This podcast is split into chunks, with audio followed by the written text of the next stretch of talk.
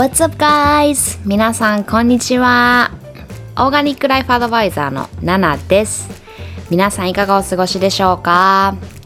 いつもポッドキャストを聞いてくださってありがとうございます。毎週月曜日、日本時間ですね、ポッドキャスト更新中です。オーガニックライフスタイルっていうありのままの心地よく自然に生きるライフスタイルのコーチングをですねしているんですけども主に食や健康美容マインドセットこちらをですねメインにポッドキャストでお話ししていますアメリカカリフォルニアから、えー、ロサンゼルスから7がお送りしております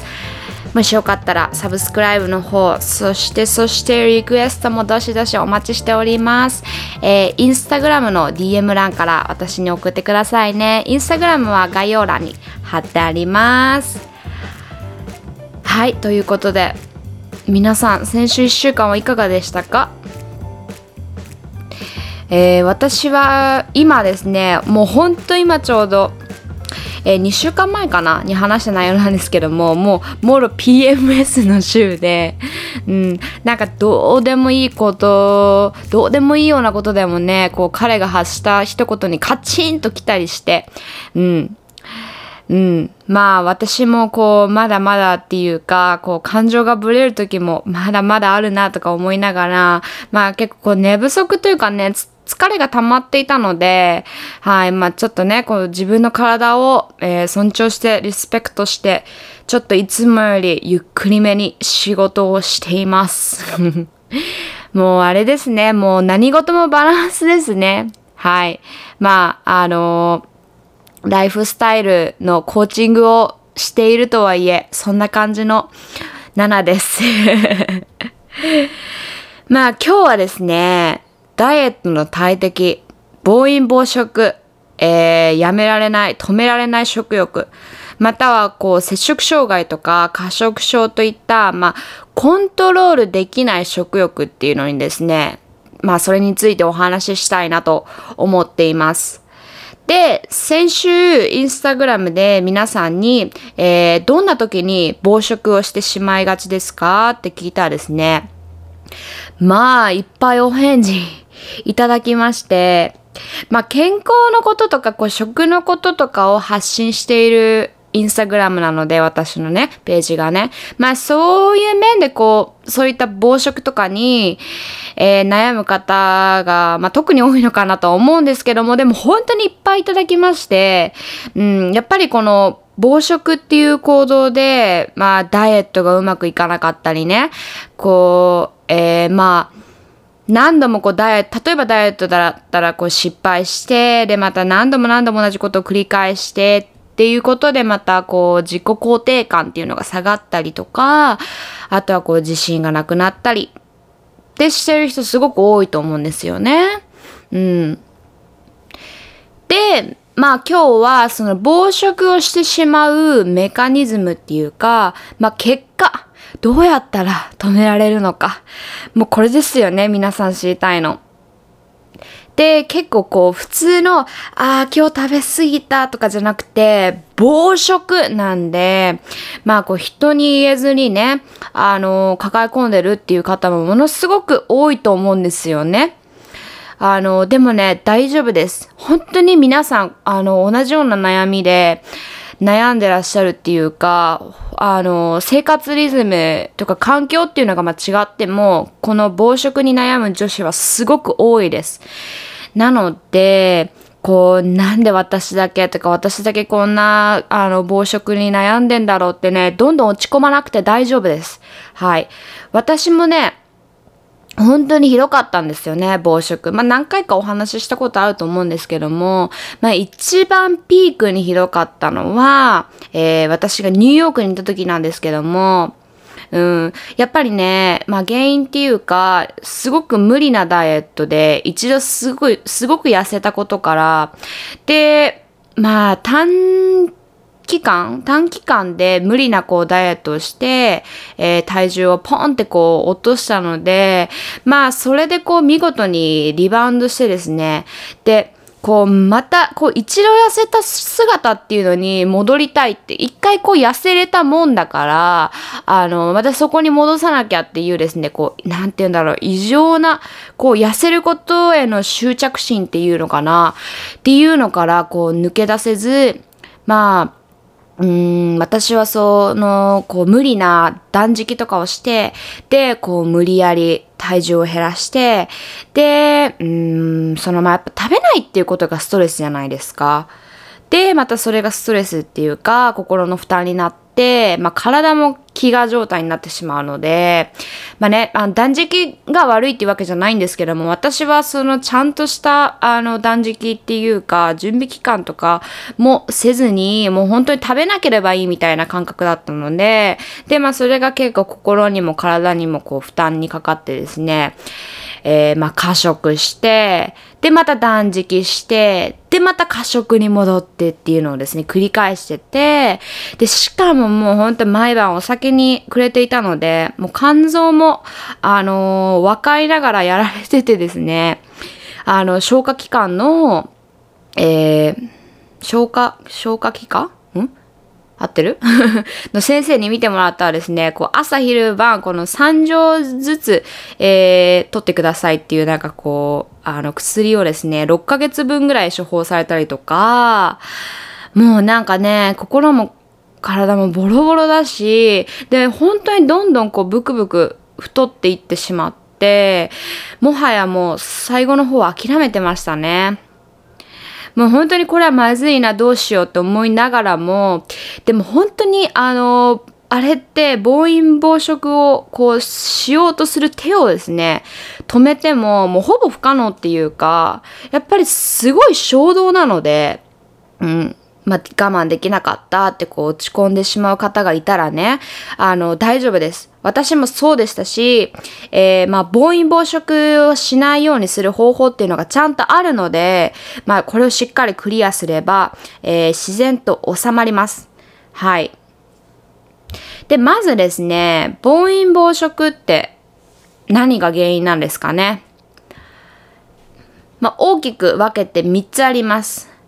まず、ストレス。はい。で、二つ目が、職場だったり、自分のいる環境によるもの。要は外的、外的、えー、ストレスっていうのかな。うん。そして、えー、ホルモンバランスの乱れです。まあ、この三つに分かれるかなと思います。で、なんでこれらが暴飲暴食を招くのか、で、まあそれに対してですね、できることっていうのをお話ししたいなと思っているんですけども、はい。まずストレス。やっぱりね、これが一番多いんじゃないのかなと思います。まあダイエット中とか、まあ、ダイエット中じゃなくても、まあ悩みを抱えている方とか、まあすごくあの、忙しい生活を送ってる方とか、まあ子育てしてる方とか、えー、まああとは、こう、自己肯定感が低かったり、こう、自分が好きってこう、胸を張って言えない人とかに多くこう見られるのが、やっぱりこう、ストレスによる暴飲暴食かなと思います。で、なんでストレスで暴飲暴食に走ってしまうのかというと、えー、まあ、ストレスが溜まるとですね、もう気持ちとか、その、マインドっていうのを、えー、安定させるホルモンである、セロトニンっていうののですね、分泌量が減るんですね。で、まあ幸せな気分になるために、それをカバーするために、こう食べ過ぎたり、えー、飲み過ぎたりしてしまいます。まあ要はこれって脳が体に出す危険信号のようなものなんですよね。あの、そう、だからセロトニンの量を増やしてってこう一生懸命脳が、えー、体にサインを送ります。うんまあ、特にこうダイエットとかで無理な食事制限をしているっていう人はあの注意が必要ですね。まあこれはあの、うん、完全に過去の私ですね。もう無理なこうダイエット中だったりとかあとはこう食事に対してこうちゃんとこう毎食食べることで痩せていくようにカロリーとかだったりルールっていうのをガチガチにこう設定することによって、まあ、あの、体にとってですね、必要な栄養素が不足したり、まあ、食べたいのに食べられないっていうね、あの、ストレスが溜まったりとかすると、やっぱり抑え込めば抑え込むほど、あの、気持ちとかっていうのがこう爆発して、で、それが暴飲暴食とかにね、つながってしまって、まあ、ダイエットで言えば、そうやってリバウンドを繰り返す人もすごく多いですね。うん。で、まあ、じゃあ、あの、まあ、ストレス。ストレス自体をこう減らす。なくすためにはどうしたらいいのかっていうのを、まあ、これができたら誰も苦労しないですよね。うん。まあ、あの、常にこう入ってくるストレスっていうのを、まあ、どうにかして、こう自分の、えー、中に溜め込まずに、もうあの、吐き出すことがとにかく大事です。うん。まあ、よくこう、ストレス発散とか言いますよね。まあストレスはですね、こう発散っていうのがまあできていても、やっぱりそれを溜め込んでしまうっていうことが、こう当たり前であっては心が持たないので、はい、そのやっぱり溜まる前に、あの、常にこう吐き出してあげる、常にアウアウトプットしてあげるっていうことがすごく大切かなと思います。うん。まあ、あの、気持ちっていうのは、こう、マインドとかっていうのは、上がったり下がったりする、んと思うんですよ。やっぱ人間だから、落ち込むこともあると思うし。うん。で、この上がったり下がったりする。気持ちが上がったり下がったりするっていうことがですね、こう、あまりにも激しかったりとかすると、またそれがですね、こう、ストレスになったりもするので、やっぱりこう、ストレスってに対処していく、対応していくっていうのは、やっぱりさっきも言ったんですけども、その自分の感情をしっかりこうキャッチして、えー、手放してあげる、アウトプットしてあげるっていうことがとっても大切です。うん。あの、自分でもこう、うん、なんかよくわかんない、こう、もやもやした感情、うん、なんか今日もやもやしてるなっていう日、なんか女性とかだとあると思うんですよね。うん。で、まあ、うん、そういう感情をこう溜め込んでいると、こうやってこう暴飲暴食のようにこう爆発してしまったりとか、うん、まあそうならないためにね、こう自分の感情っていうのを紙に書き出してみたり、まあいつも私が言ってることですけどね。でも本当にあの心のモヤモヤっていうのが晴れるし、ストレスのあの元の原因っていうのも見えてきます。はい。そして、えー、自分に合わないストレス解消法では効果がない。これは、あの、伝えておきます。なので、ここではあえて、これこれこれをストレス解消、解消のためにしましょうとかは言わないです。はい。あの、皆さんが、あの、ベストなストレス解消法を探してもらいたいなって思っているので、まあ、今日はその、えー、皆さんに合ったストレス解消法の見つけ方っていうのかな？うん。まあ、とにかくね、その自分に合った、そのストレス解消法っていうことを見つけることが大切なんですけども、まあ、誰かがいいから、いいと言ったからとか、みんながやってるからとかじゃなくて、本当にあの自分に合ってないと意味がないんですよね。うん。またその合ってなかったらそれがストレスになってしまうので、で、まあその自分にベストなストレス解消法を探すには、まずですね、えー、自分ってどんな人だろうっていうのが分かると、その自分に合ったベストなストレス解消法が見つかります。うん、もう本当に小さなことをですね、自分に、あのーあの、聞いてみてもらいたいんですけども、例えばこう、私ってインドア派かなとか、アウトドア派かなとか、人といるのが好き一人が好きとか、料理って好き好きじゃないとか、もう本当にすごく単純なことをですね、自分の中で把握しておくこと。まずこれが大切です。まあ、自分がどんなタイプの人間なのかっていうのを自覚しておくことはね、本当に重要なことですよね。しかも意外とみんなこれができてなか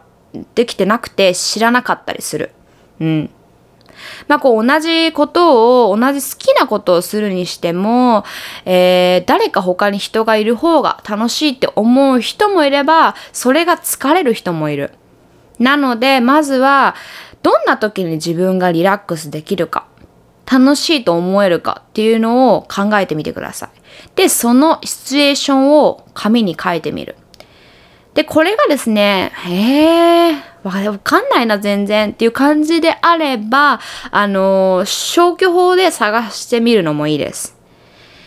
うん。あの、ネガティブな感情の、まあ、代表的な疲れるとか、辛いとか、めんどくさいとか、気分が乗らない、しんどいっていう、えー、まあそういった感情がですね、伴うものを上げていくと、伴うこうシチュエーションっていうのを上げていくと、こう自然と心穏やかに過ごせる瞬間とか環境っていうのが、あの、具体的に見つかるはずです。はい。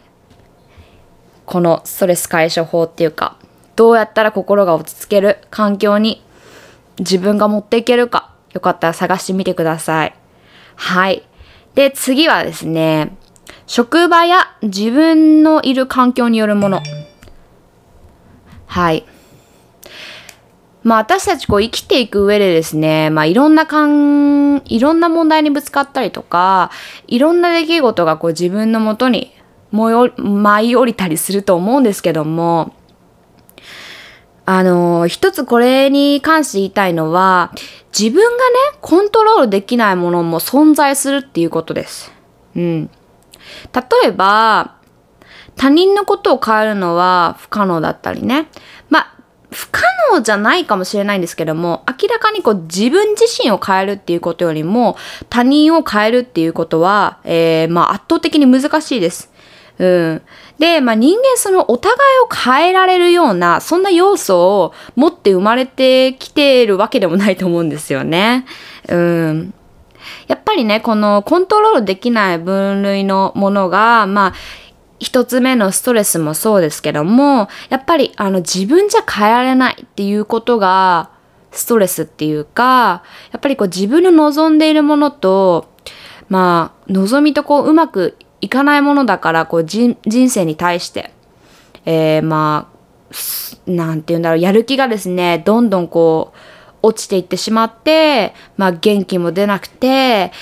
で、まあ元気を出すために食べるっていう行為をして、で、まあ食べるっていう行為をしているときは、こう何も物事を考えなくて済むからって、あの、暴飲暴食に走ってしまうことも多いと思います。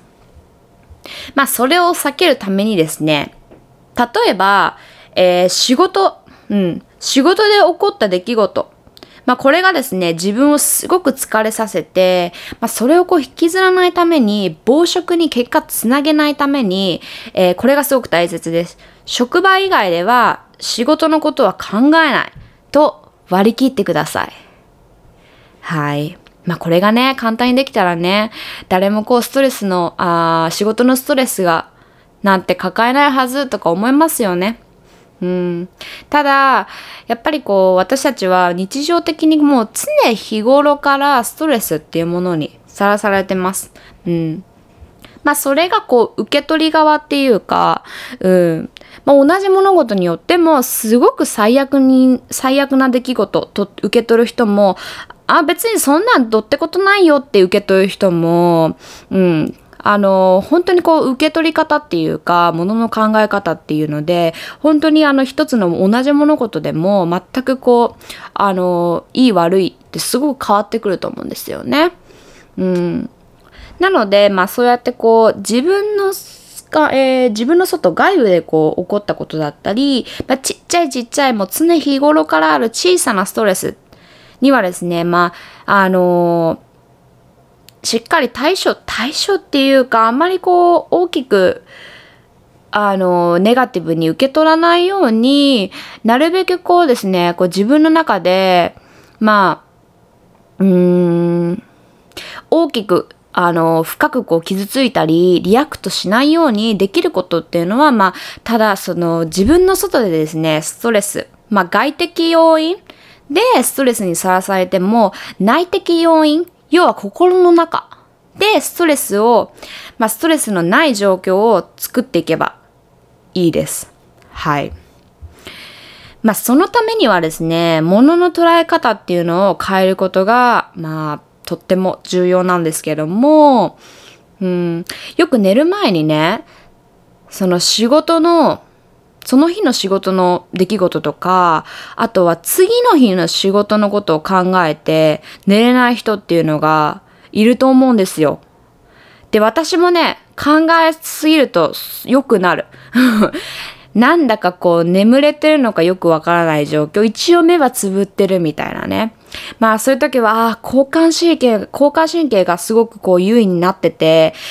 もう脳は冷めまくっちゃってるなとかね、感じることとかね、結構あるんですけども、まあこれって要は寝る前から翌日が、次の日が始まっているようなものなんですよね。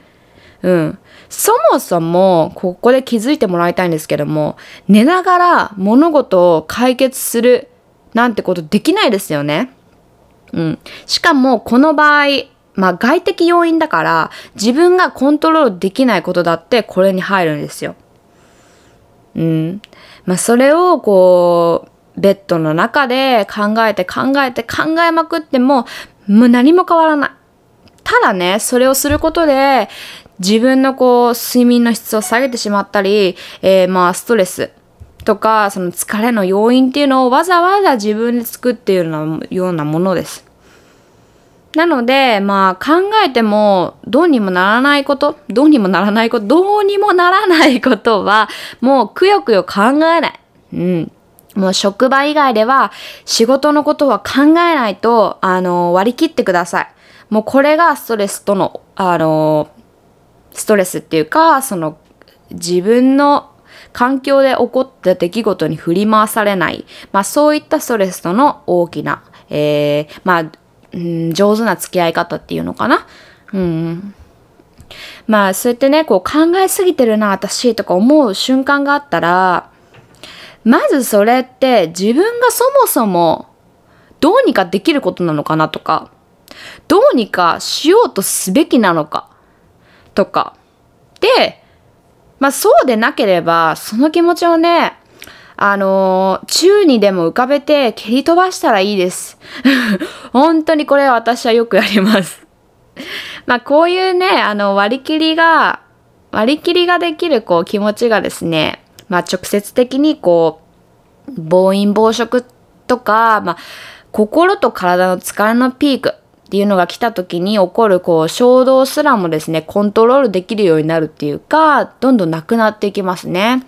で、やっぱこういったこう、あの、割り切りの考え方うん。っていうのが、まあ、自分の心にこう余裕を持たせて、まあそうするとこう暴飲どころ、暴飲？暴飲っていうの？暴飲暴食どころか、もうその、あのね、食がすごく減ると思います。食に対する、あの、異常な執着心っていうのも、あの、徐々になくなってきます。うん。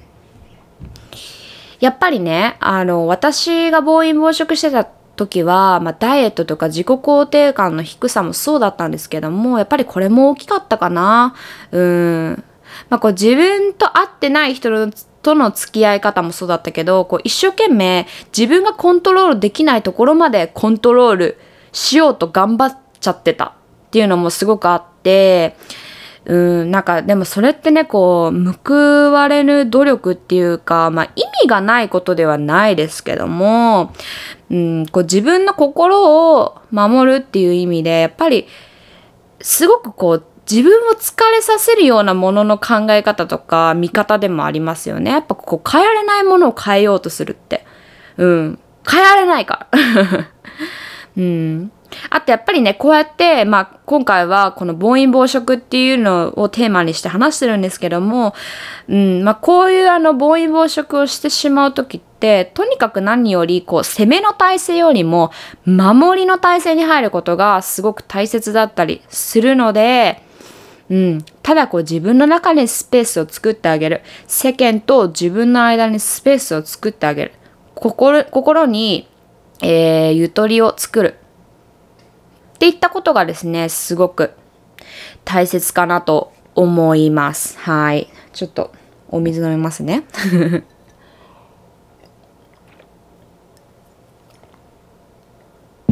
はい。じゃあちょっと長くなりましたが、ここで、えー、3つ目ですね。ホルモンバランスの乱れによるもの。はい。まあこれは先々週の PMS のお話の、えー、エピソードでもちょっとお話ししたんですけども、まあ女性の場合ですね、こう、生理前に暴飲暴食をしてしまうっていう方はやっぱりホルモンバランスの乱れが原因であることがとても多いです。うん。まあこれはですね、あの生理前にエストロゲンの分泌量が減少してプロゲステロンの分泌量が増加するためで、エストロゲンが減少するとですね、まあ、イライラしたりとか、結構不安な気持ちになったりとかして、ストレスが溜まったりとか、で、それが、こう、暴飲暴食だったりにつながってしまいます。うん。で、あの、プロゲストロンがですね、上昇した時は、えー、血糖値がですね、下がるので、ってなると、あの、体がですね、甘いもの、糖分をすごく欲してしまいます。はい。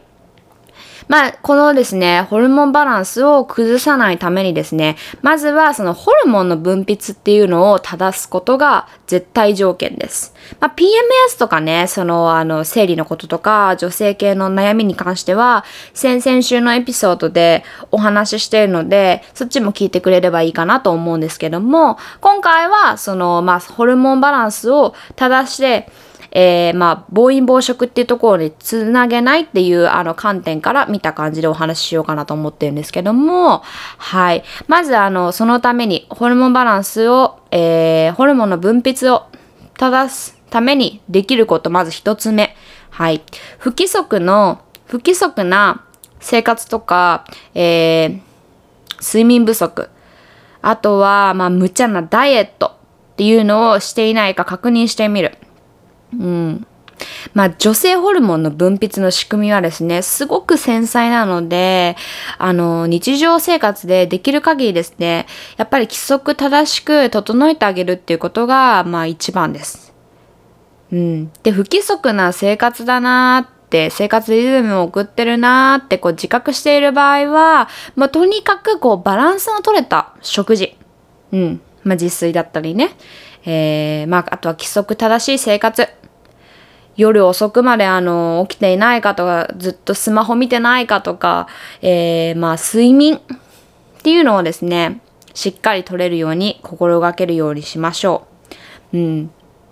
特にですねこの月経前は女性ホルモンが一気に少なくなるので、まあ体がですね、こう変化に対応できなくて、えー、PMS を起こしてしまうこともあります。うん。なので、まあその期間はね、まあ今の私のように、こう体の負担にかからないようになるべくこう家にいる時間を増やしてみたり、ちょっと普段、あの、こなしている量をちょこっと少なくしてみたり、あの、してみてください。はい。はい、えー、ホルモンの分泌を正すこと。正す方法？ん？正すこと二つ目。えー、食生活の改善。添加物を減らす。これですね。まあ、暴食に走ってしまうとね、やっぱりこう、すごくこう、アンヘルシーなものを欲してしまう、欲してしまう傾向にあると思うんです。で、まあ、それがこう原因となって、ホルモンの分泌っていうのを妨げます。ってなると、それがまた暴食の原因になったりとかするので、まあ、要は負のループですよね。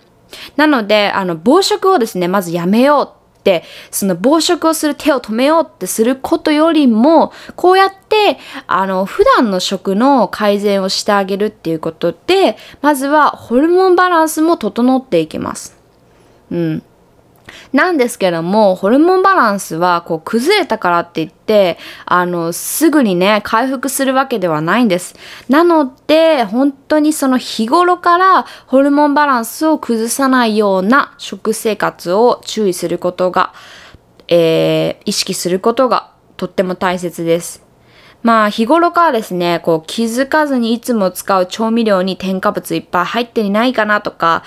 コンビニとか出来合いのものが増えてないかなとか、外食のが安いし、時間短縮に、短縮になるから、えー、まあ外食にしようっていうことが増えていないかとか、うん。あとはね、こう逆に、こう、あの自然派とか、まあ要はナチュラルライフっていうのを心がけてる方でも、逆にこう健康に意識しすぎてしまって、栄養が偏ってしまうとか、逆に食べたくないのに栄養を取るためにとか健康だからとか、えー、無理やりこう食べてたりとかね。まあそれが全然こう楽しめてなくて、うん、もう食事自体っていうのが楽しいものでなくなってしまっているっていうのも、えー、大きな原因の一つになります。まあ、ホルモンはこうコレステロールから合成されてるんですけどもその材料っていうのはですね体内にたくさんあります。なんですがこのコレステロールからホルモンを合成するにはですねビタミンミネラルミネラルなどの、まあ、手助けが必要になります。でもね、このビタミンミネラルっていうのは、普通の食事をしていれば、足りなくなるっていうことはほとんどそんなにないんですよね。だって、昔の人は、こう、ビタミンミネラル取らなきゃなんてこう気にして食事をしていなかったと思うんですよ。うん。やっぱりその、不足しま、不足してしまっている原因は何なんだっていうところに戻るとですね、やっぱり添加物の存在がすごく大きいです。まあそういったこうケミカルなものがですね、あの体内に入ると、こう体内にある、えー、ビタミン、ミネラルはですね、えー、こうケミカルをですね、体内からこう排除しようとする動きの中で一緒にこう外に流れていってしまうんですよね。で、今は、あの、例えばミネラルって聞くとお塩だとか思う方も多いと思うんですけども、今は人工塩とかも、人工塩とかも多くて、まあこれらはですね、普通にその岩塩とかと違って、あの、ビタミンミネラルっていうのを体内から、あの、失います。出してしまうんですよね。なので、こう、ジャンクフードとか、外食した時とか、すごいあの喉が異常に乾くっていう経験あると思うんですけども、まあそういうことですよね。